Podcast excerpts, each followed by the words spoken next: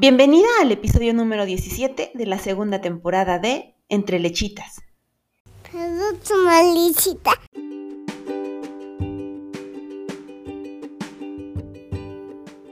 Hola tribu lechera, qué gusto estar con ustedes una semana más. Me encanta poder compartir este espacio de acompañamiento auditivo con el cual busco que te sientas acompañada, que a través de historias así como información puedas ver que no estás sola que en el camino de la maternidad habemos muchas, con diversas situaciones y por lo tanto no existe un solo camino, sino que hay tantos como familias existimos. Este es un espacio libre de juicio, en donde todas las historias son más que bienvenidas. Y espero que la información que escuches te brinde herramientas que te ayuden a transitar por tu propia maternidad de una manera más llevadera y disfrutada. Porque a veces Ver el panorama desde afuera nos hace notar las diversas soluciones que pueden existir y que cuando estamos en medio del huracán no somos capaces de ver. Y bueno, para quien es nueva por acá, me presento. Soy Alma Castillo, mamá de una nena de dos años ocho meses, psicóloga y asesora de lactancia. Me dedico a brindar acompañamiento a mujeres durante la maravillosa y en ocasiones retadora etapa de lactancia, así como brindo acompañamiento emocional durante el embarazo y el posparto. Te invito a seguirme en mis redes. Me encuentras como team-lechitas en Facebook e Instagram. Ahí podemos seguir la conversación. Y además encontrarás más información sobre lactancia, talleres, asesorías, recursos gratuitos, así como podemos estar en una comunicación más cercana. En esta ocasión te comparto la valiosísima charla que tuve con la doctora Clary Santos, de arroba doctora lactancia, en la cual estuvimos platicando sobre un tema fundamental para el banco de leche que es el manejo de la leche materna extraída. Escucharás todo lo que necesitas saber para poder manejar la leche una vez que ha sido extraída, qué hacer en soluciones especiales como apagones, cuando se descongela algún porcentaje de la leche, así como información sobre contenedores para conservarla y muchísima información más que seguramente te ayudará a resolver dudas o a prepararte para esta etapa. Ah, y si la persona que se hará cargo del cuidado de tu peque es alguien cercano, te puede ser de utilidad compartirle este episodio para que de esta manera ambas cuenten con la misma información. Un factor importante para el mantenimiento del banco de leche y el seguir con la alimentación de tu bebé con tu propia leche es la comunicación que entables con la persona o personas que se harán cargo de los cuidados de tu peque en tu ausencia. Y esta puede ser una vía para abrir la conversación. Y nuevamente me pareció muy pertinente dejar en la grabación la sesión de preguntas y respuestas que están, están cargadas de muchísima información. Así que sin mayor preámbulo, te dejo esta increíble plática, esperando la disfrutes, pero sobre todo que te sea de mucha, mucha utilidad. Vamos a estar platicando sobre temas generales de eh, la conservación de leche materna, cómo manejarla y eh, vamos a tratar de resolver las dudas que tengan. Aquí nos van a poder estar escribiendo las dudas que ustedes tengan. No sé, denme un segundito, sí, ya, no, todavía. A ver, vamos a ver.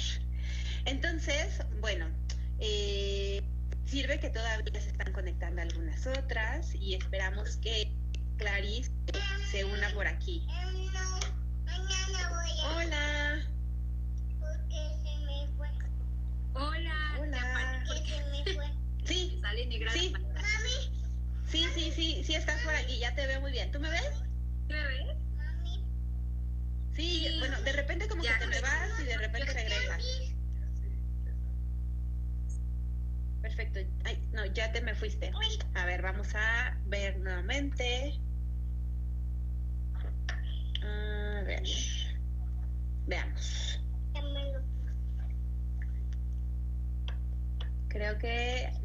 Problemas técnicos con la red, pero bueno, no pasa nada. Ahorita en unos minutos ya se estará incorporando por acá y eh, Clary, entonces no, no hay mayor problema. Eh, pero bueno, les, les, comparto mientras que pueden ir eh, recomiendo más bien que vayan bien a ver los, los lives que ya están guardados. El de extracción de leche está en mi cuenta de Facebook y el de todo con lo que tenga que ver con los derechos, una vez que nos reincorporamos al trabajo, está aquí en Instagram, en Instagram TV. Entonces, para que no se los pierdan, porque todos son complementarios respecto al tema de banco de leche. A ver, déjenme ver. Sí, ya está por aquí. Creo que ya está por unirse. Lista, ahora sí. Ahora sí. es que de repente la red como que se complica. Sí, exacto. Fue el internet, yo creo, pero ya ya está. Sí, súper. ¿Cómo estás? Bien, muy bien. Muchas gracias por la invitación, Alma. Eh, yo encantada de estar por aquí compartiendo contigo y bueno, siempre es bueno también hablar con colegas y Sí, totalmente. La verdad es que al contrario, gracias por, por aceptar la invitación. Me gusta mucho eh, poder colaborar con más colegas. La verdad es que creo que el hacer trabajo colaborativo es como muy enriquecedor, no solamente para nosotras, sino también para las mamás o las familias, porque obviamente eso les hace conocer todavía mayores eh, perspectivas y más información. Quizá obviamente lo que, lo que tú tienes, pues no lo tengo yo y viceversa. Entonces complementamos completamente, ¿no? Entonces, en verdad, mil gracias por andar por acá, Clary. No, mil gracias a ti. Sobre todo en un tema súper importante, ¿no? Como es el banco de leche, al regresar al trabajo para mantener la lactancia y todo esto es sumamente importante. Así que qué bueno que podamos aportarle a las familias que nos están viendo. Exacto, totalmente. La verdad es que justamente por eso es que se me ocurrió, te prometo que desde el año pasado se me ocurrió esta idea de hacer una semana así y hasta, y dije, para el Día de la Mujer. Entonces, justo dije, el Día de la Mujer va a haber muchas cosas, esa semana va a haber todo saturado, dije, bueno, ya unos días después, y porque justo somos muchas las que nos, y lo digo en cada una de las sesiones, pero es que somos muchas las que nos reincorporamos a trabajar eh, en algún momento quizá. Y el alto índice de abandono de lactancia por de repente no saber que hay posibilidades de las cosas que se pueden hacer, pues también es, es muy alto, ¿no? El hecho de que de tantas mujeres que la abandonan. Entonces, el poder compartir esta información general, que de repente yo, como siempre digo, quizás si necesites alguna guía, quizás si necesites buscar apoyo para que te ayuden a hacer un plan, dependiendo el caso de cada mamá, pero por lo menos esta guía les va a ayudar para darse una idea de que sí se puede y de lo que pueden empezar a hacer. Claro, claro, para dar el primer paso, para iniciar y ya si necesitas algo más especializado, pues bueno, das el siguiente. Pero Exacto. bien. Exactamente. Oye, les comentaba al principio del live, no sé si lo escuchaste, pero yo espero que no, toco madera, pero es que últimamente ha estado sonando la, la alarma sísmica por acá. Ya ves que yo vivo en la Ciudad de México. Entonces ah, se ha activado eh, en estos últimos días en dos ocasiones. Entonces yo espero que no, pero si llegara a suceder, pues obviamente pues, voy a tener que cortar y salir de casa. Ok, claro. Ojalá que no. Sí, no, no, no, toco madera, porque da mucha, da mucho nervio, pero no, ojalá que no, ¿vale? Ok, entonces, pues bueno, ya, ya hay más mamás por acá. Si gustas, eh, primero que nada, presentarte, Clary. Digo, ya muchas te conocen seguro, pero bueno, no, no sobra. Claro, muchas gracias. Eh, bueno, yo soy la doctora Clary. Eh, soy médico, pero bueno, antes que nada yo creo que soy mamá. Eh, es mi rol principal últimamente. Eh, tengo una bebé de dos años y a ella pues todavía continúo amamantándola. Ella pues ahora sí que ha sido como la fuerza, la inspiración para estar en todo este tema tan metida y bueno, aprender cada vez más. Estoy certificada también como asesora de lactancia y actualmente, bueno, también tengo una certificación como asesora de alimentación complementaria y estoy cursando actualmente un diplomado en nutrición pediátrica. Entonces, eh, todo el tema en general de nutrición es algo que me apasiona, que me encanta y creo que sobre todo desde la niñez es como la mejor etapa para abordarla y para iniciar con el pie derecho todos estos hábitos que ya de adultos nos pesan.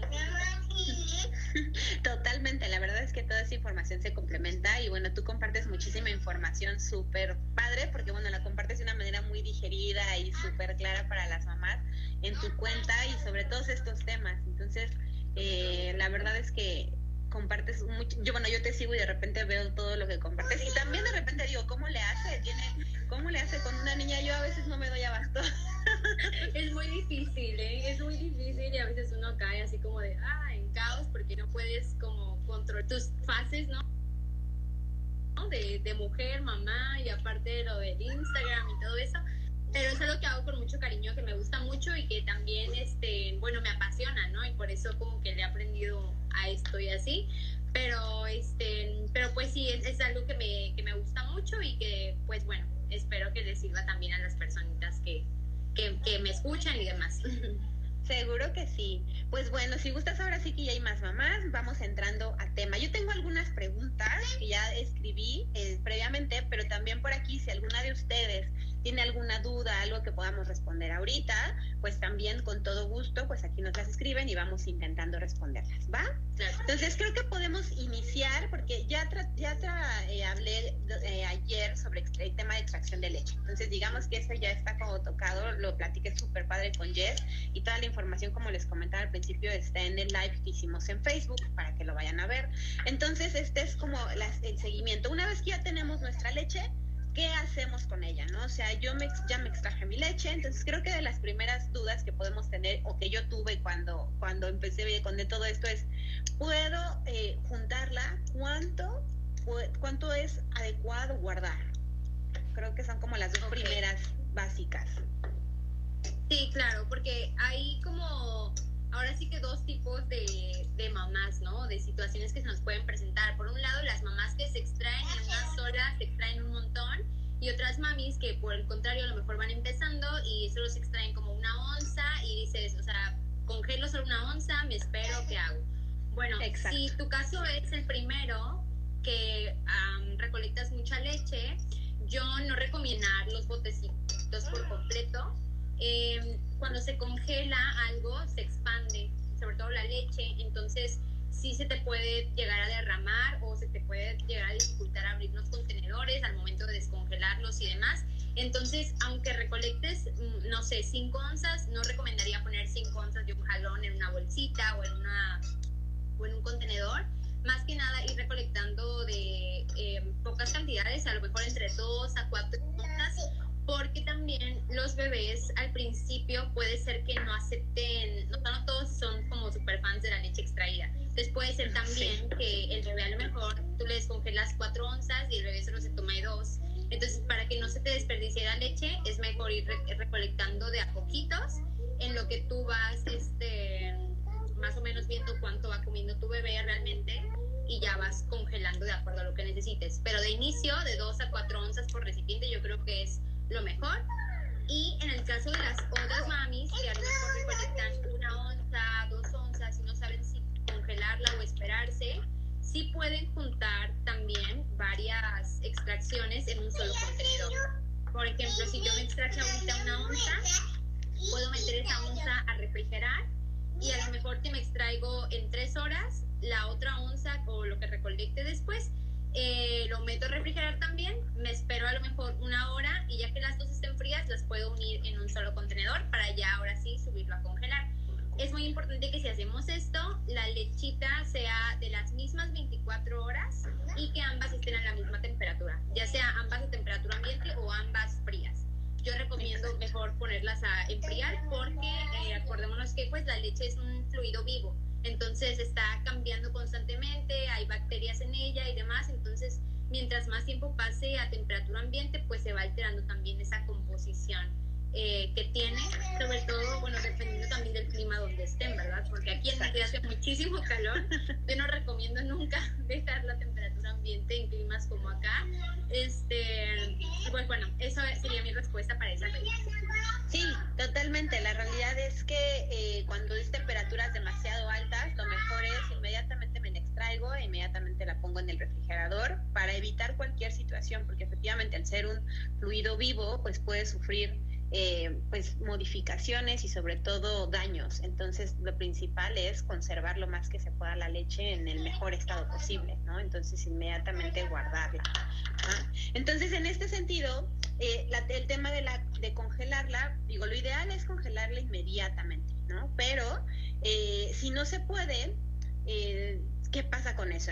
¿Cuánto tiempo podemos tardar en congelar la leche? ¿Tú qué piensas? Ok, yo eh, lo, que, lo que recomiendo es que, como tú bien dices, idealmente si yo me extraigo, no la voy a usar pronto. Yo sé que a lo mejor va a ser para el día que yo regrese a trabajar. Lo mejor es ponerla a congelar inmediatamente. Ahora, si yo pienso que voy a ocupar esa leche, entonces puedo ponerla a refrigerar eh, si es así. Por ejemplo, hablando ya de cuando volvemos a trabajar, eh, no todas las mamis tienen a lo mejor un frigobar ahí o un refrigerador en el área de trabajo, que eso también es importante contemplarlo antes de regresar.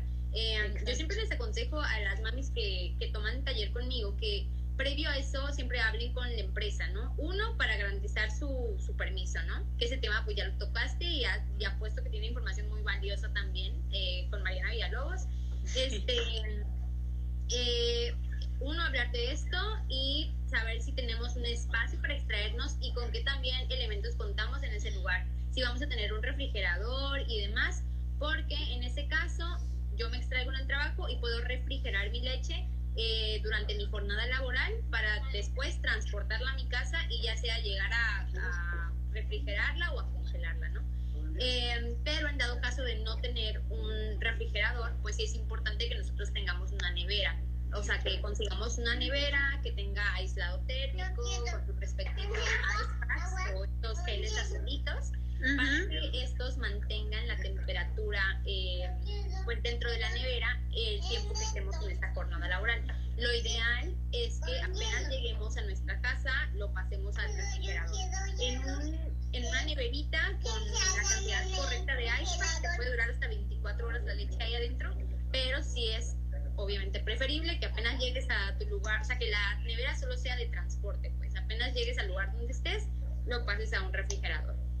Sí, exacto. Y esto también creo que se podría haber afectado por el tema de las temperaturas, porque obviamente en un lugar más frío, pues la nevera va a conservar todavía un poquito más tiempo quizá la leche en una, en una temperatura más baja y obviamente mientras más calor, o sea, hablando, no sé, Mérida, Monterrey, en, las en agosto me imagino que el calor es este, terrible, pues obviamente es menos. Entonces ahí sí hay que tomar como ciertas eh, consideraciones para que no hay, ajá, para que no se afecte y no, y no se descongele lo más pronto posible, ¿no? Sí, o sea, aquí en Mérida, bueno, ni siquiera en verano, ahorita ya hace un calor horrible. Este, y yo me acuerdo cuando iba a trabajar que solamente del tiempo que me tomaba ir de mi trabajo a mi casa, o sea, tantito más en mi nevera ya no, ya no tenía frío. Entonces sí es importante considerarlo para también tener una mayor cantidad de ice bags y pues considerar el tiempo de traslado, ¿no? Que sea literal directo del trabajo a la casa para que dé chance de llegar y ponerlo eh, seguro. Totalmente. Y sabes una recomendación que yo doy que a mí me funcionó mucho cuando yo viajaba. Esto era para cuando viajaba, pero creo que funciona también si de repente por tu trabajo hay estos restaurantes, no sé, Starbucks, Vips, o sea, cafeterías, donde tienen hielitos. Si ves que de plano no te funciona, puedes ir y que te llenen de hielito tu hielera más los gel packs se conserva todavía más tiempo. Entonces, si hace demasiado calor y de plano tú no tienes este, muchas opciones, puedes ver esa, esa posibilidad de conseguir hielos. Eso, eso también funciona bastante. Yo igual lo hice una vez. Me invitaron a comer después del trabajo y dije, no, ¿qué voy a hacer con la leche? Pero en un, en un restaurante, literal, solo me echaron hielo ahí y sí se conserva. La verdad es un súper tip para considerarlo. Sí, la verdad es que sí. A mí, yo en mi experiencia, a mí me tocaba viajar, me tocó viajar en algunas ocasiones. Entonces, alguna vez viajé dos, tres días y todo, imagínate la leche que me extraje dos, tres días, la traje de, de, regreso. Entonces, lo que hice fue eso, tal cual. O sea, en el, en el, en el aeropuerto, en un Starbucks, eh, llenarla, aparte de los geles, llenarla, este, yo pedí en el hotel que me la congelaran y sí, súper buena onda, llenaba todo y llegaba aquí y llegaba en perfecto estado de congelación la leche. Entonces, por eso yo dije, ah, es, buenísimo. Entonces, si tienen esa opción, también funciona, ¿no? Increíble. sí, sí, sí, totalmente. Y también algo que, que quería agregar de, lo primero es que también hay que considerar que los bebés no toman cantidades muy grandes al principio, son pequeñas y, y, y creo que va ligada con la siguiente.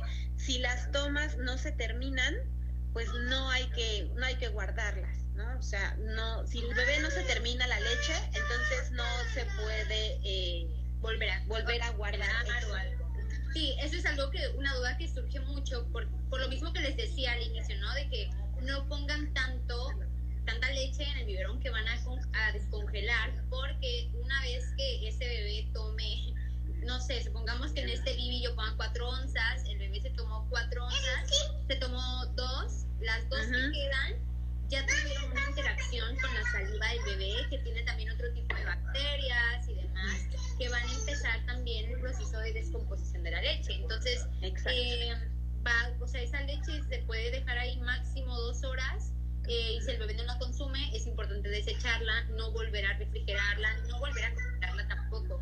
La leche que ya se descongeló no se puede volver a congelar. Entonces eso también es muy importante considerarlo al momento de tanto de guardar la lechita como de descongelar lechita. Sí, exactamente, totalmente, porque cuando tienes que tirarla, la verdad es que duele muchísimo. Ay, mi nena se acaba de caer. Pero bueno, todo bien, creo. este, sí, eh, porque si no hay que tirarla y duele muchísimo. Entonces, por eso las recomendaciones que dicen al principio son muy buenas, o sea, guardar de poquitos para que una vez que tú vayas agarrándole el ritmo a cuánta leche va a ir consumiendo, digo, hay que recordar que al principio, pues hay bebés que toman muy poca porque prefieren esperarse, porque es este periodo de adaptación. Entonces, pues puede suceder que estés tirando quizá la leche. Y también creo que en este caso, pues lo mismo del calor influye, o sea, son dos horas en una temperatura relativamente no tan calurosa, cuando es, ajá, exacto, digamos una temperatura ambiente normal. Cuando es temperatura muy alta, también hay que considerar eso, o sea, yo diría que cuando es muy alta, pues ni dos horas, porque justo lo que tú comentas de las bacterias, a la leche le puede hacer daño al bebé, entonces ahí en ese caso preferible tirarla. Exactamente, sí, va de acuerdo mucho a la temperatura que haya y eh, igual, si esto es muy común igual y creo que es algo que también llega a preocupar a las mamis, que los bebés comen, hay bebés que comen muy poquito, o sea, o que de plano nunca les gusta la leche extraída eh, y se preocupan, ¿no? Como de, es que no come y cuánto tiempo va a pasar, o doy este fórmula en vez de la leche porque no me la acepta. Y es que los bebés pues son, son listos, digo, son chiquitos, pero son listos. Sí. Y saben que no es como directo del envase y prefieren a veces comer poquito y, y consumir esas calorías ya una vez que tú llegas. Pero siempre es importante entender que ellos también saben regular esa, esa parte, o sea, saben cuándo, por ejemplo, ahorrar su energía e incluso pueden tender a dormir más mientras el tiempo que no estás para conservarla y ya que llegas, van a estar obviamente a demanda, tomando, tomando, y puede llegar a ser que también aumenten tomas nocturnas para compensar esas calorías que no está consumiendo.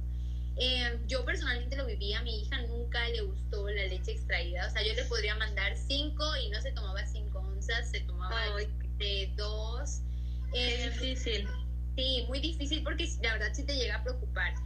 Pero pues yo ya entendí ya después que era así, ya que inició la alimentación complementaria me calmaba un poco más, ¿no? Porque sí comía, comía bien cuando yo no estaba, este, pero ya luego era pura leche, ¿no? Y también cuando yo estaba era pura leche. Pero que, que los niños sí saben, o sea, son, los niños son expertos, todos sus, siempre les digo, todos sus instintos son de supervivencia y van a hacer lo posible para sobrevivir.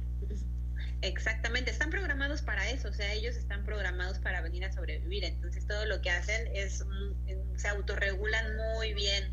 De repente obviamente nos estresa. También sabes que el tema del cuidador o la cuidadora, o sea, cuando por ejemplo, quizá creo que en una guardería podría ser más manejable el tema, pero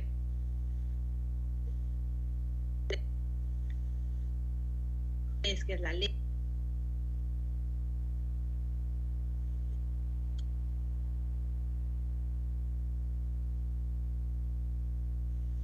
que los bebés están bien pues ¿qué les va a dar más tranquilidad? Pues también las consultas, que los bebés están sanos, que están subiendo de peso, que están, ¿no? Eso, eso también como que les da cierta paz. A la mamá principalmente y de ahí pues a, a, los cuidadores, en este caso pues si es un familiar, ¿no? Cercano. Sí, yo creo que a veces lo que ejerce más presión en nosotras son los familiares o los cuidadores, como tú dices, ¿no? O sea, de que en, la, en el caso de las guarderías a veces te piden, no sé, cantidades enormes de leche que luego lo consumir. O sea, en mi caso, por ejemplo, eran creo que 5 onzas por toma. Y pues yo, ¿para qué mando 5 onzas si solo se toma? Entonces es... Eh, pero como que van a entender ellas y con que quieren estar tranquilas y quieren que les empieces a la dejaba en casa con su papá, pues él sabía que ella no tomaba tanto, entonces como que era menos la presión pero depende mucho también de la persona que se lo esté cuidando y yo creo que por eso también es importante que esta persona esté informada. O sea, que nosotros le, ya sea le transmitamos la información o en el caso de las guarderías, pues lo ideal es que todas esa información Supieran. sobre lactancia, ¿no? Que, Sí. es como sueño. Sí, exacto, eso es, es como en un México ideal. Este, desafortunadamente no siempre es así, pero en este caso, pues por lo menos que mamá tenga la información para que ella tenga paz mental o lo- la mayor cantidad de paz mental posible es como lo mejor, porque como tú bien lo dices, o sea, puede ser demasiado estresante. En mi caso me pasó lo contrario, mi hija al principio no tomaba poquito, pero ya después tomaba mucho, o sea, tanto que cuando yo, mantuve el banco eh, año y medio cuando llegó el año yo dije, ah, ya vamos a, disminuir las extracciones. Igual incrementé demanda y, e incrementé las extracciones. Entonces hay, hay de todo, pues, o sea, ahí en este sentido es por eso que hay que ir conociendo a nuestros hijos y poco a poco ir sabiendo, pues, cómo va a ir la, la dinámica y ya de ahí ustedes poco a poco, de hecho, con el paso del tiempo, seguro a ti te ha tocado mamis así, van a ir incrementando la cantidad de onzas que vas guardando, ¿no? Porque quizá al principio solamente te tomaba tres, dos, y quizá después sí se toma cinco. Exacto. Sí, definitivamente. Conforme van creciendo, igual va cambiando un poco la dinámica.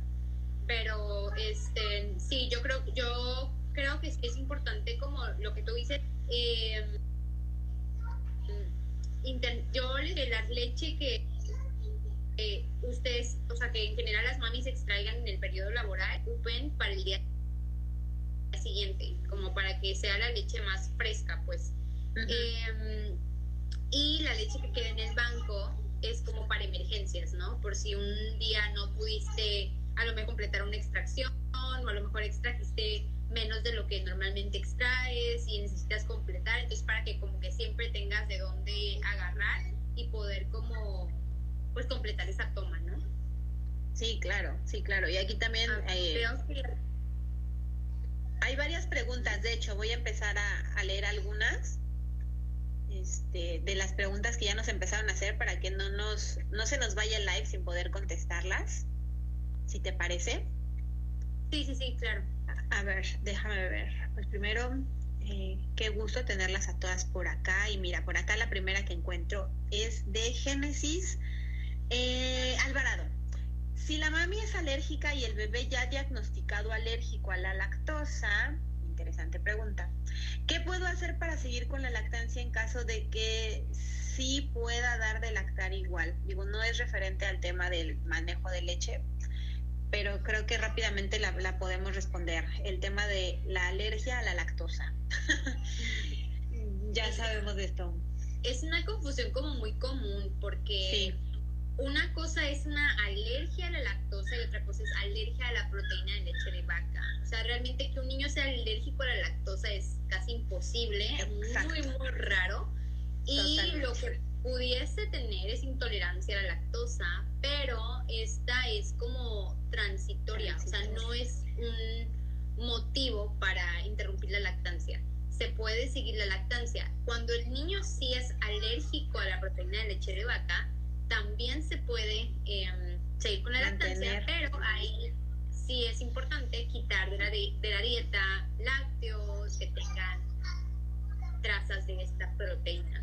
Pero es- son cosas distintas. De cualquier forma, se puede seguir con la lactancia, solamente que, pues en una, en la intolerancia a lactosa no tienes que hacer nada más que dándole pecho y esperar, porque evidentemente va a pasar. Y en caso de que sea una alergia a la proteína de leche de vaca, ahí sí empezar una dieta este, especial, que yo siempre les aconsejo con una nutrióloga, porque pues sí es importante que, que les hagan un plan en el cual ustedes puedan obtener los nutrientes que no están obteniendo de los lácteos y todo esto de otras fuentes, eh, pero igual se puede seguir con la lactancia en ambos casos. Totalmente, totalmente. Sí, la verdad es que de repente esta es como una recomendación, efectivamente como muy, este, como que muy confusa, o sea, que las personas que la dan de repente no lo tienen muy claro y por otro lado, pues eh, cuando se indica dejar la lactancia por cualquiera de las dos cosas, pues también es una indicación no actualizada, por decirlo de alguna manera. Entonces ahí sí, quizá también, eh, quizá buscar algún otro médico que te pueda acompañar, porque lo que sí sucede con estos médicos que te dan estos diagnósticos es que es reiterativa la recomendación de abandonar la lactancia, ¿no? Por, por estos temas, porque se, como que le van cargando todo a, la leche, entonces quizá buscar a alguien un poquito más actualizado, pues ahí puede ayudar un poquito más, ¿no? Pero bueno, por acá tenemos otra. Eh, Ani OR dice, cuando mi bebé tenía de uno a cuatro meses ah, después ya practicamos lactancia exclusiva a libre demanda, ya no me he extraído. Ahora que lo he intentado no me sale ni media onza. Mi bebé ya tiene nueve meses. Ah, eso, es, eso es interesante, es el tema de la extracción. A ver, si gustas. Ah, ok. Em, ¿Aún se puede hacer un banco de leche? Sí, puedes hacer un banco de leche en cualquier momento de tu lactancia. Ahora, nuestro cuerpo reacciona a la demanda que estamos, eh, que está pidiendo el bebé, ¿ok? Entonces, si tú dejas de hacer extracciones por mucho tiempo, pues tu cuerpo se va a producir algo que no se necesita. Eh, si el bebé demanda, él produce lo que el bebé está pidiendo.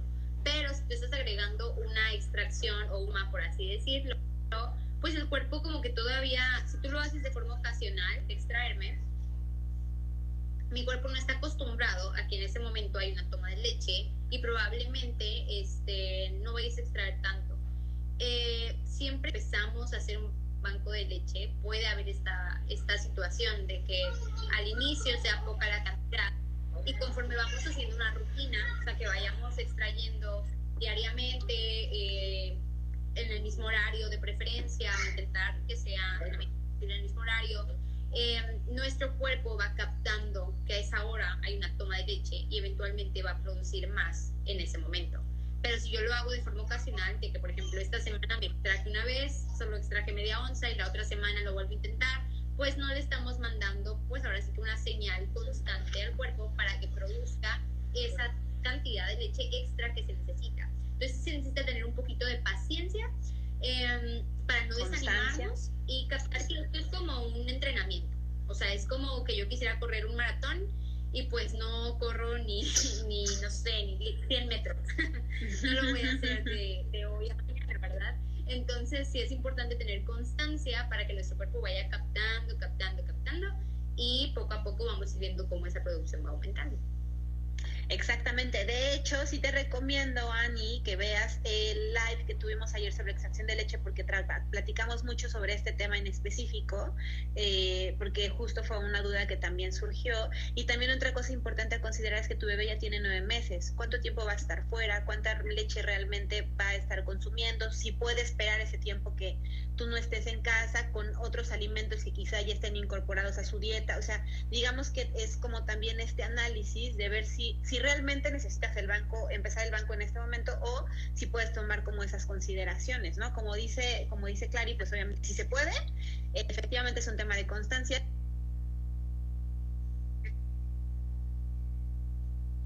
Es súper complicado. Luego, luego empiezas a extraer, inclusive cuando inicias con pocos meses. A veces las primeras extracciones pues no son tan copiosas, ¿no? Entonces es un tema de constancia. Totalmente. Y por aquí dice, perdón. ¿Ya, chico? Hay como que como que tenemos una diferencia de tiempos por ahí, pero ¿me escuchas bien? ¿Me ves bien? Sí, sí te escucho. Sí. Ah, Súper, muy bien. Entonces dice Keila Gómez, ¿cómo le puedo dar la mecha a mi bebé si por cualquier motivo salgo que no sea con biberón porque he escuchado que después no desean la teta? Ah, ok. Esto es una pregunta súper interesante que a veces como, como, mamás estamos casadas con el biberón. O sea, tenemos la idea de que sí, vivi, vivi, nada más. Y cuando el bebé no lo agarra también nos desesperamos. Eh, no se recomienda introducir el biberón antes de la semana 8 de vida porque todavía estamos estableciendo la lactancia y es más fácil que el bebé se confunda. Entonces, sí es importante saber que no es la única opción. Hay muchas otras que también podemos usar dependiendo de la edad del bebé. Si es un bebé menor de dos meses, a lo mejor eh, la técnica de desga con una jeringa pequeñita como esta, obviamente sin aguja, eh, puede ser de 3, 5 mililitros. Em, podemos administrar la leche. Eh, esta técnica de jeringa va a ayudar a, la succión del bebé. O sea, no solo alimentarlo, sino también a, a que él um, ejercitar ejercite, exacto, ejercite sus músculos y también creo que es una buena opción para cuando estamos, por ejemplo, en ese primer mes y que hay bebitos que son muy, muy dormilones y que a veces las mamis empiezan a complementar también con fórmula por, por indicación o algo. Eh, creo que esa es una buena técnica para poder alimentar con nuestra propia leche, aún con el bebé dormido, porque eh, al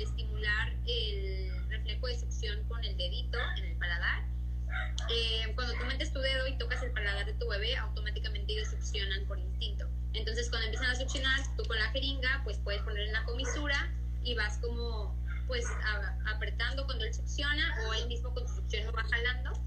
Y esa es una manera de darlos. Eh, cuando tienen menos de dos meses, creo que es un poquito más fácil que en bebés más grandes. Eh, otra técnica que podemos utilizar desde que son desde que son recién nacidos, incluso prematuros, es la técnica del vasito. Vasito. Eh, con estos instrumentos puede estar cualquier vasito, puede ser eh, un vasito como este, puede ser un vasito como tipo de los de medicina o un vasito tequilero. Este, son útiles también para, para alimentar a los bebitos. Igual, eh, aquí no importa mucho la edad, puede ser desde prematuros hasta bebés más grandes. Eh, y eso también puede ser otra opción al biberón. También la cuchara. Yo creo que la cuchara es más fácil también en bebés menores de dos meses, porque como sí. ustedes estar cuchareando lleva tiempo y también luego los bebés se desesperan. Entonces, este, yo creo que en menores de dos meses es una buena opción. Y bueno, también dependiendo del caso, por ejemplo, en este caso que es para, para salir y todo, creo que estas son opciones, ¿no? Y ya en casos de mamis que están relactando y demás y desean administrar su leche, ya sea la leche de fórmula o la propia leche, eh, de una forma que no sea más invasiva para el bebé o más que le cause más confusión, podría ser una sonda también administrar la lechita o un relactador, como, también uh -huh. les llaman. Que ahorita no tengo una aquí, pero es básicamente una sondita que se coloca al pecho y cuando el bebé succiona, pues también jala la lechita de ahí como si fuera un popote y al mismo tiempo que toma la leche que le corresponde, pues también está estimulando el pecho para aumentar la producción. Eh, y ya en dado caso que no se acomoden con ninguna de estas técnicas, porque igual pasa que a lo mejor lo intentan y, y no se acomodan o les causa mucho estrés o algo de esto, eh, pues entonces se puede utilizar el biberón, pero sí es importante... Eh, pues de preferencia elegir un biberón que tenga una base ancha, una tetina alargada, sobre todo que sea de flujo lento, porque el problema que tenemos con el bibi, aparte de que es una forma distinta a la del pecho, es que fluye muy rápido. O sea, los bebitos succionan y comen más rápido, obtienen más leche sin tanto esfuerzo. O sea, solo le apretan y ya sale sin ningún esfuerzo. Entonces luego podemos tener problemas con que les peguemos al pecho y empiece eh, eh, curarse incómodos porque no fluye tanto como, como el bibi o empiezan a posicionar diferente la lengua y empieza a causar molestia en mamá. Entonces sí es importante elegir el biberón y hacerlo con la técnica que es eh, el método casing, que es básicamente que el bebé esté lo más sentadito posible y al momento de dar el bibi, pues siempre que el biberón esté en posición horizontal para que nosotros tengamos el control de cuánta leche sale. Algo que igual es muy importante al momento de que utilicemos biberón es que por lo general cuando lo damos, el bebé no tiene que abrir la boca para, para pegarse, literal, solo hace esto y ya está, está jalando leche. Uh -huh. Y luego tienden a hacer lo mismo en el pecho y eso también causa problemas de agarre. Entonces es importante que cuando lo ofrezcamos siempre estimulemos su reflejo de búsqueda que se encuentra al estimular entre la nariz y el labio superior para que de esta forma el bebé abra la boca, que abra, nosotros introducimos el Dejamos que succione unas 15, 20 veces, retiramos y volvemos a ofrecer el biberón, siempre eh, estando al pendiente de las señales de, de, saciedad y de hambre que el bebé va demostrando, ¿no? Si, si, si a lo mejor ya cierra la boquita, o si juega con la tequina y ya vemos que está funcionando, pues es una señal de que ya está lleno. Entonces, esas serían las opciones que, que se me vienen a la mente ahorita. Sí, exacto, no, de hecho súper completas, la verdad es que son, creo que son todas. Aquí yo lo único que, que agregaría es que puedes, pueden encontrar videos en YouTube sobre casi todos estos métodos de suplementación para que los conozcan un poquito más y los prueben. O sea, la verdad es que yo lo que diría es de entrada no digas que no a ninguno, más bien es probarlo.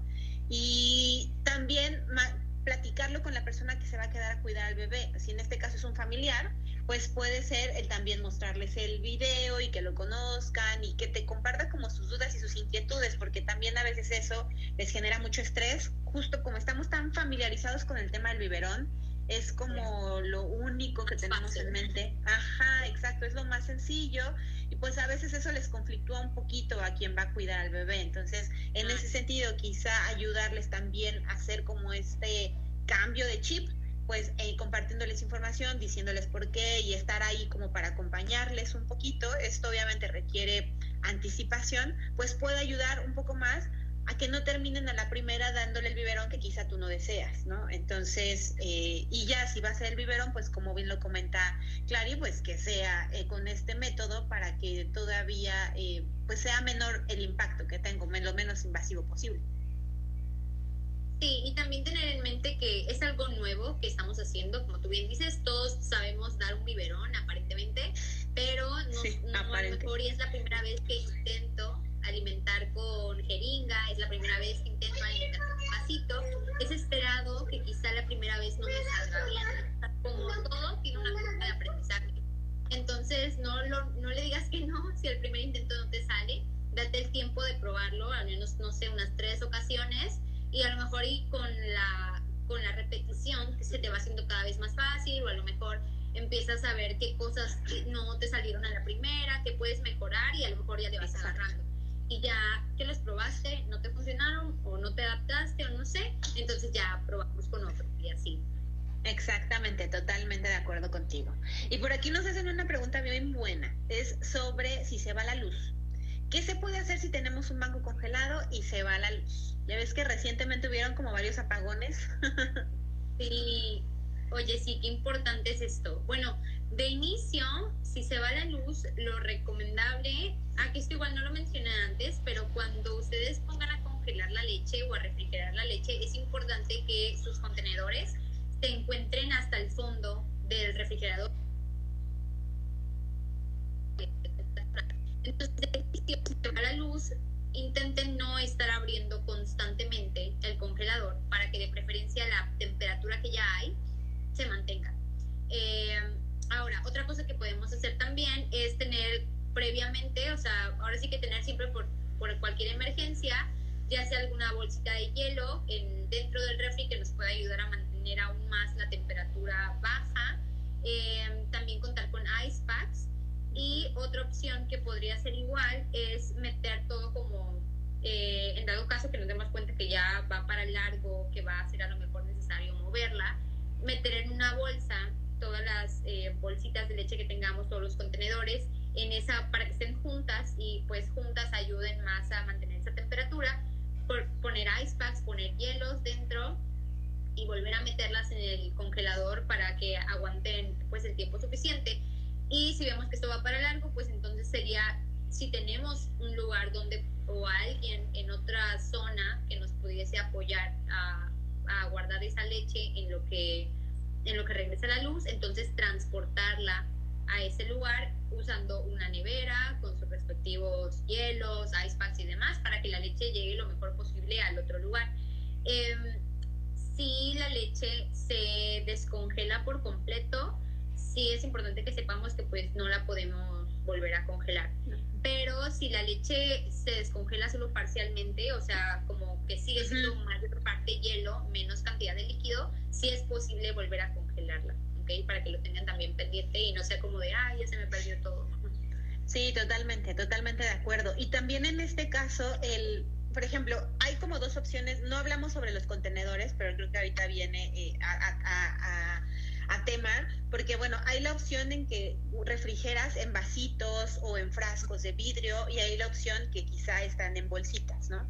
Cuando son bolsitas, una opción puede ser comprar plástico, o sea, lo que bien dijiste, Clary, pero comprar de este plástico con el que empacas alimentos y demás, envolver la leche, porque así está toda junta, guarda el frío, luego los geles y si, y si tienes los geles y aparte puedes conseguir bolsas de hielo en alguna tienda, un Ox o cualquier tienda de conveniencia, meterla, si es necesario la puedes sacar del congelador si ya está, si ya no está como tan caliente, meterla en alguna hiererita o algún contenedor que pueda cerrarse llenarla de hielos con los gel packs y así, eh, y también dura bastante más, ¿no? Obviamente dependiendo de las temperaturas de la zona, pero eso también puede ayudar muchísimo. Y, y lo que dijiste sobre el tema de que si se descongela, si está completamente descongelada, pues ya no, pero si no, o sea, si todavía hay un 80% de leche congelada, no dudes y vuelve a congelar inmediatamente. También otra opción que creo que puede ser funcional y a veces nos da pena, pero yo diría que no lo echen al saco roto. Si tienen cerca algún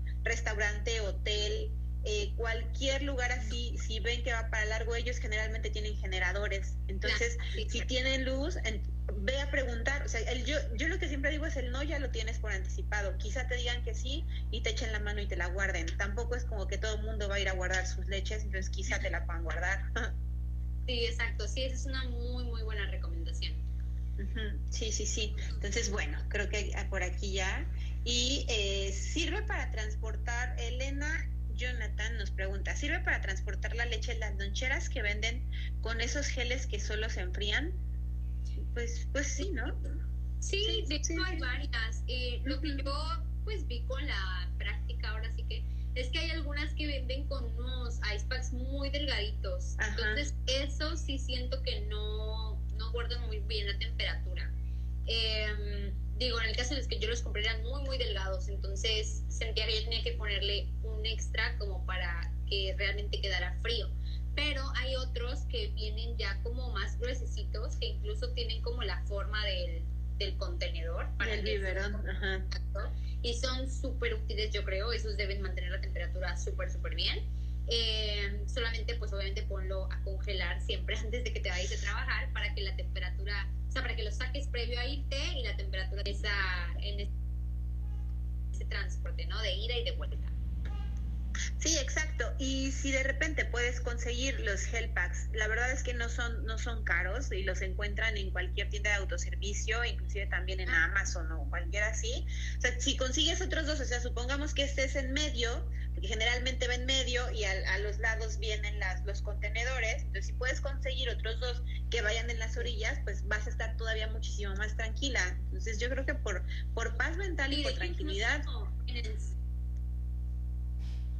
Sí, incluso en el súper venden de estos como, no lo ponen quizá en un área así como de cosas de maternidad, pero a lo mejor en las partes donde venden cosas de acampar y, todo de deportes, ahí están estas cositas azules y tú puedes perfectamente comprarlas y refrigerarlas, aunque ahí no digan que sea para eso, pero igual te sirven muy bien para, como tú dices, complementar y hacer más frío pues el, el lugar, ¿no? Sí, exacto. Y sabes que en trabajaba, ella lo que hacía era no compró gel packs ni nada, pero todas las noches congelaba en Ziplocs o en bolsitas de las que tienen sellador agua y entonces metía su agua, traía varias de esas y con eso transportaba su leche y bueno, nosotros sí teníamos donde guardar esas este, bolsitas en congelador. Entonces, oh, digo, eso es, eso es algo que hay que considerar, ¿no? Porque esas sí. se deshacen muy rápido. Si tienes esa opción, eso te puede funcionar si no quieres como invertirle más. Esa es una opción que puede ayudarte siempre y cuando si tengas donde congelar esas bolsas durante el tiempo que vas a estar eh, fuera de casa antes del, del, transporte, porque esas sí solo te sirven para el trayecto, porque esas sí se deshacen súper rápido. Sí, definitivamente. Perfecto. Por acá tenemos otra. ¿Se pueden mezclar extracciones? Esa ya, ya, lo comentamos, sí se puede, a la misma temperatura de las mismas 24 horas. Y luego por acá, Palacios KB nos dice, me preocupa cómo le van a dar la leche a mi hija en su guardería. Híjole, pues ahí es como anticiparte y platicarlo, ¿no? ¿Tú qué opinas? Tú, tú dejabas a tu nena en guardería, entonces, ¿cómo, fue esa parte? Mi hija fue a la guardería desde los tres meses, más o menos, em, y yo creo que hablar con ellos siempre es muy importante. Digo, aquí en Mérida sí como que depende mucho de la guardería, o sea, cada guardería tiene, digo, no debería ser así porque, bueno, yo estuve en las de LINS, técnicamente todas deberían tener el mismo protocolo, pero nosotros estuvimos en dos guarderías diferentes y sí me di cuenta que ahora sí que queda mucho a lo que la, cada guardería considere. Eh, la primera que estuvimos, mm, de hecho me quité de ahí porque tuvimos problemas en cuestiones de que cuando platicamos de este tema, eh, primero lo de los biberones, era en un biberón que ellos eh, ya te daban, o sea, uno pues cualquiera, por default, es el común. Y si de por sí ya tomaba poca leche, ese biberón no lo aceptaba por nada del mundo. Ya habíamos conseguido que tomara de, de otro biberón, que eran de estos pillon, y yo lo que quería era llevar mis biberones y literal fue a hablar eh, con ellos, me dijeron que no, tuvimos que literal buscar en el reglamento y todo esto para decirles, oye, es que sí se puede. Y, este, y al final sí me lo aceptaron. Em, pero pues ajá, o sea, no, ya como que yo ya no estaba con esa sensación de confianza, ¿no? Como de que ya desde ahí ya no quería estar allá. Entonces, por suerte, había otra guardería en la que, que me gustaba más y desde que hablé con ellos, pues me dieron mucha confianza en el sentido de que me dijeron como, nosotros nos adaptamos a tu bebé. Tu bebé toma este biberón, trae ese biberón. Tu bebé usa pañales de tela, trae pañales de tela. Eh, tu bebé hace esto así, ah, lo hacemos así. O sea, ya sabes, como que a pesar de que era de... Sí, súper, qué padre. Sí me abrieron esa opción, hasta me dieron una hojita, cositas así, ¿no? Que, que sí tomaron muy en cuenta, eso me dio mucha confianza. Y en los días de adaptación que tú como mamá tienes que ir para, para, para que el bebé se vaya acostumbrando y así, pues pude ver como todo el proceso, que si calentaban la leche, este, que usaban el biberón que yo mandaba, o sea, como que todos esos detallitos sí es importante, yo creo mucho la, la pues atrevernos a hablar, porque a veces no, nos da pena. Nos da pena, sí. O me he topado con mamis de que dicen, no, es que no quiero meterme tanto porque qué tal si me tachan de algo y luego lo tratan mal, o no sé, como que sí tienen mucho miedo en esa parte, pero sí es muy importante para que nosotros también conozcamos más a fondo las personas que van a cuidar a nuestro hijo y si las cosas que, que implementan allá van de acuerdo a lo que nosotros queremos. Yo sí considero eso muy importante y no tener miedo también a lo mejor a buscar otra opción, porque cuando yo ya estaba en la primera guardería, mi hija ya llevaba un mes allá y como que mi esposo, mi pareja me dijo, ya, o sea, ya estamos allá, ¿para qué cambiarnos? Pero yo de que es que yo no voy a estar tranquila. Claro. prefiero iniciar de nuevo y en esta guardería te digo que nos dieron como todas las opciones y eso me ayudó mucho. Entonces creo que ahí es muy importante externarle a la persona esas preocupaciones y bueno, y siempre animarnos a hablar si la información que nos están dando nos estamos dando cuenta que no está actualizada o que no va de acuerdo a las normas que tienen como institución. Sí, totalmente. Y siempre anticiparte. Creo que esto te va a ayudar mucho el poder de, en medida de lo posible, anticiparte y lo que tú dices, investigar, indagar y preguntar. O sea, al final, aunque sean guarderías del Seguro Social o, o gubernamentales, dan un servicio y es un servicio que, que tú también tienes que avalar, ¿no? Y si al final el servicio no está cumpliendo todo lo que tú necesitas, pues también ampararte, investigar más, porque a veces también es por flojera o por no querer hacer las cosas, entonces es importante que tú también te sientas este, pues tranquila y cómoda con lo que estás haciendo y sobre todo con, lo, con cómo están es, manejando el cuidado de tu bebé. Al final estás hablando de tu hijo o hija, entonces es eso, o sea, siempre, siempre, siempre decirlo. Creo que eso es buenísimo. Ahora, nos pregunta Carly Fresi. Si me extraigo leche en el trabajo, ¿cómo debo conservar la leche y cómo esterilizo mis aparatos de extracción? Bueno, más o menos ya lo platicamos al principio, quizá nada más agregaría lo de los contenedores, que no lo platicamos demasiado, y lo de esterilizar los aparatos de extracción. No andaría mucho en ello porque mañana vamos a platicar, el viernes vamos a platicar con la doctora Carmina sobre todo este tema, entonces más bien te invito a que en Facebook nos acompañes el viernes a las siete y media. ¿Te parece? Pero sobre los contenedores, eso sí no lo platicamos. El proceso para extraer leche, o sea, para guardar la leche que te extraes en el trabajo es un poquito casi igual a lo que haces en casa. Eh, lo único que hay que, que hay que tener como más cuidado acá, o bueno, en general siempre que extraemos leche tenemos que tener mucho cuidado en cómo la manejamos para que esa leche no se contamine. Este, no esté como lo más estéril posible, por así decirlo. Entonces, algo que está muy padre, yo siento también dependiendo de si tienes un lugar eh, destinado a extraerte, porque hay muchas mamis que a lo mejor no lo tienen y que quieren evitar tocar la, la superficie, no sé. Eh, algo muy bueno es tener como de estos contenedores o también hay bolsitas y hay adaptadores que hacen que la leche caiga directamente en la bolsa donde se va a guardar, porque puedes ya sea almacenar en estos contenedores o en bolsitas como estas que son especiales para almacenar leche materna porque ya vienen preesterilizadas. Entonces sí es importante que tengamos en cuenta que si utilizamos, si decidimos utilizar bolsas, no pueden ser bolsas Ziploc, porque estas bolsas no se pueden esterilizar en casa. Y este tipo de bolsas, una vez que se abren y se utilizan, ya no pueden ser reutilizadas, ¿ok? Entonces, el, cualquiera de los dos que tú decidas eh, usar, como te comentaba, para la mayoría de los eh, extractores hay adaptadores que te permiten como fijar la bolsita o el contenedor directo para que de esa forma extraigas e inmediatamente lo único que hagas sea colocar la tapa y meterlo ya sea a tu nevera o al refrigerador de tu trabajo. Eh, importante que marques la leche con el horario, eh, la cantidad de onzas que estás poniendo y en dado caso que estés en un lugar donde más mamis almacenan leche, pues también poner el nombre de tu bebé o el tuyo para que no se vaya a confundir esa leche. Eh, pero en general creo que eso sería lo importante y obviamente previo a la extracción lavarte las manos, inmediatamente termines de utilizar tu extractor, lavarlo, no es necesario esterilizarlo, pero bueno, eso ya lo van a hablar más, más a fondo mañana.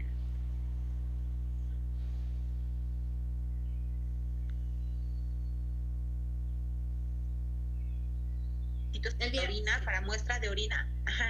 Para muestra de orina tampoco sirven para, para conservar la leche sí frascos de vidrio con tapas de plástico, si, si tienes en casa también. Y también algunos extractores, ahorita no tengo extractores aquí, pero por ejemplo tienen estos embuditos como el que tú tienes y que se pueden este, quitar. Ah, sí. Si lo vas a vaciar al plástico, a, la bolsita, porque tú vas a, a, ponerlos en la bolsita, puedes poner ese embudo y con eso vaciar la leche y así evitar que haya este, ni contacto, ni que se caiga, ni nada. Entonces eso también me puede ayudar. ¿No? Perfecto. Eh, por acá dice, ¿cómo aumentar la producción de leche para crear el banco de leche? Ya entraré a trabajar. Pues creo que ya un poquito lo platicaste, Clary, el hecho al principio de, del tema de mantener las extracciones, de ser como muy, muy constante, etcétera. y, y, Nadia, también te recomiendo que vayas a ver el live de ayer en mi página de Facebook, porque está muy, muy, muy, muy, tocamos justo el tema de extracción de leche. Entonces, ahí está, ahondamos mucho en ello. Y ya también al principio de este platicamos un poquito al respecto. ¿no? Entonces por acá nos preguntan cuántas extracciones al día se recomiendan y por cuánto tiempo. Bueno, igual, igual es lo mismo, pero podemos responder rápido la pregunta, es sencilla. Ok, en este caso eh, va a depender igual de cuánto tiempo tienes para hacer el banco, porque hay mamis que se preparan con mucho tiempo de anticipación, a lo mejor un mes, mes y medio, y pues no es necesario meter tantas extracciones, uno lo puedo hacer tranquilamente, a lo mejor con una o dos extracciones eh, al día, pero si ya este, estás muy cercana a regresar, a lo mejor y sí unas tres, o sea, va a depender mucho y también depende del tipo de extractor que tengas, sobre todo el tiempo de extracción con un extractor manual o con un extractor eléctrico simple, más o menos el tiempo de extracción 15 minutos por fecha. Y con un extractor doble, por lo general se reduce el tiempo a unos 10, 15 minutos en total, porque pues te estimulas ambos pechos al mismo tiempo. Entonces de eso depende más que nada. Exacto, sí, exactamente. Y por acá nos preguntan, si la leche de refrigeración se calienta y el bebé no toma todo el biberón, dentro de las, horas, dentro de las dos horas a temperatura ambiente, ¿se puede volver a calentar? No. La, la, la, pregunta es si, la, si después de que se queda a temperatura ambiente la pueden volver a calentar. La respuesta es... Ah, ok, no. No, o sea, ya es temperatura ambiente, la, la, si está dentro de, la de las dos horas a una temperatura agradable y demás, se la puedes dar, o sea, al bebé así, pero ya no, pues ya si estás en el límite de las dos horas, yo mejor ya la desecharía. Sí, y también hay que recordar que nuestra leche, cuando ellos toman directo del seno, la leche no sale caliente, o sea, sale a temperatura ambiente, entonces realmente no necesitamos dar la leche tibia. Que este, Exactamente. lo único que necesitamos es quitarle lo frío, que es distinto a calentar la leche, ¿no? Exacto. Con que esté temperatura ambiente es más, está más que bien, pues. Exactamente. Y, y Mariel nos dice sobre el tema del biberón, la cultura del biberón. Ahí sí, Mariel, es, pues ya, es, parte de, nuestra cultura todavía. todavía hay que trabajar mucho con ello. Y por acá nos preguntan, este es importante, ¿cuánto tiempo dura la leche congelada en el, bueno, cuánto tiempo dura la leche congelada? Cuánto tiempo? Seis meses, óptimamente seis meses. Exacto. Eh, sí, hay como algunas tablas que dicen que en refrigeración, en congelación profunda, o sea, que tengas como de estos... congeladores individuales, ¿no? Como, ajá, te podría durar hasta 12 meses, pero lo óptimo, y pues por lo que tenemos la mayoría en casa, son seis meses. Eh, congelada, refrigerada, igual, óptimamente cuatro días. Si le extrajiste así con todas las medidas de así de que te garantizas de que 100% esa leche es súper estéril, cero contaminación y demás, a chance 8 días. Pero igual, óptimamente son 4. Sí, exactamente. Y ya acabo de ver la hora y ya estamos casi encima del tiempo y no quiero que se vaya a borrar el live, porque si, según yo si nos saca, se borra, ¿verdad? Sí, creo que te da la opción así de, de guardar. Ah, no, no sé, la verdad es que no me ha tocado, pero bueno, igual y respondemos una última. Creo que ya tocamos casi todos los puntos, ¿no, Clary? ¿Crees que hay algo que se nos esté sí. Mm, déjame, aquí apunto algunas cosas. Déjame súper, súper, súper, antes de cerrar. Uh, conservación en trabajo, cómo dar la leche, cómo descongelarla. ¿Cómo descongelarla? Creo que eso no lo hablamos. Ah, sí, eso no lo hablamos y creo que eso es importante, sí. Sí, también lo tenía por aquí. Sí, ¿cómo descongelar la leche? Bueno, hay varios métodos, va a depender del tiempo que tengas. De nuevo, óptimamente, lo ideal es que la leche no pase por tantos cambios bruscos de temperatura, entonces eh, lo ideal sería que la leche se descongele en el refrigerador. O sea, que por ejemplo, una noche antes, tú sabes... Nada. Congelador al refri y dejas que se descongele allá y al día siguiente pues ya nada más es calentarla al momento que se va a utilizar. Ahora, en el caso de que eh, sea una emergencia, necesite salir ahora, eh, hay también dos métodos para descongelar esa leche. Uno sería poner la leche directamente bajo un chorrito de agua caliente, agua tibia eh, del, fregadero y pues dejarla ya hasta que se descongele y también eso puede servir para calentar la misma leche o para más bien dejarla a temperatura ambiente. La otra opción es hacer un falso baño María, que sería eh, poner a hervir un poquito de agua. Una vez que esta agua esté caliente, la apagamos y entonces introducimos el frasquito o la bolsita, lo movemos allá adentro hasta que se descongele por completo. Eh, y también sirve para calentar la leche en caso de que hayamos hecho lo que dije primero de dejarla en el refrigerador descongelando. Eh, no se puede hacer en microondas ni tampoco calentar el microondas, ni tampoco poner la leche directa al fuego. O sea, supongamos que yo quiero, estoy desesperada por descongelar un jugo, no lo puedo poner directamente en una olla a hervir o algo, porque recordemos que la leche, como ya mencionamos antes, es un fluido vivo, tiene proteínas, tiene bacterias, tiene muchas cosas que necesitamos que llegue con la mejor calidad al bebé, pues para que no solo lo alimente, sino le aporte todos esos beneficios que la leche materna tiene. Entonces, eh, para conservar esto, pues es importante que la leche no se hierva eh, a más esta temperatura. Exactamente, sí. Y, otra que yo agregaría es estos, eh, los calentadores de biberones también pueden funcionar. Este, obviamente a veces las bolsitas no caben y así, pero nada más tener cuidado con el tema de la temperatura del agua. si, si tu eh, calienta biberones calienta demasiado el agua, lo mejor es entonces dejar que caliente y luego poner la leche. La verdad es que la leche se descongela súper rápido. Entonces, este, y, por ejemplo, también para más rápido se hace hielito. Si la, si la aprietas antes de empezarla a descongelar, ya empiezas el proceso de descongelación con el calor de tus manos y también así hace que sea más rápido el proceso de descongelación. Entonces, eh, pero es, es, es, en general creo que estos son los que, los que pueden ayudar como para descongelarla. ¿No? Y yo también de aquí lo que anoté, creo que ya ya este, tomamos como todas las, las, lo que nos están, eh, lo que yo tenía anotado. Y creo que las preguntas, pues ya casi abordamos casi todo. Sí. Quiero que se me cierre aquí. Eh, el tema de las guarderías. ¿Vale? Yo quiero empezamos ¿no? para saber cuánto tiempo nos queda, pero sí, creo que ya estamos. Sí, ya estamos en tiempo. Empezamos como a las 8, 8.34, 8.35. Entonces ya estamos en tiempecito. Si gustas, mejor eh, empezamos a cerrar. Si nos compartes tus... Eh, igual y las preguntas que queden sin responder ya más o menos vi a partir de dónde, por ahí las, responde, las respondemos por mensajito, no se preocupen. Este, y si gustas tú compartirnos, si tienes por aquí algún taller próximo, cualquier cosa que nos quieras compartir para cerrar. Y muchas gracias, gracias a ti y a las que estuvieron aquí. Sí, muchísimas gracias por la invitación. Es un tema súper amplio, la verdad, esto del banco y demás, y obviamente surgen muchísimas dudas en el proceso, pero igual, como dijo Alma, todas estas dudas que quedaron, eh, pues con toda confianza pueden mandarme mensaje a mí, a ella, para responderles por mensaje privado.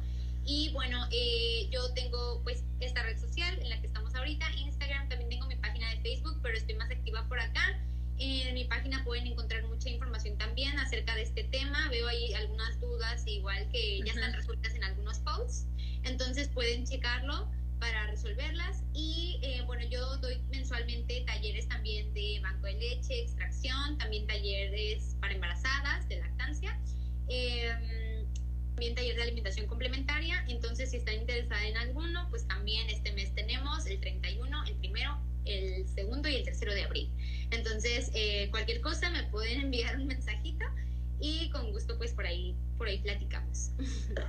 Súper, súper, Clary. En verdad, mil gracias este, por, por estar aquí, por compartirnos tanta información. Creo que estuvo muy rica la plática.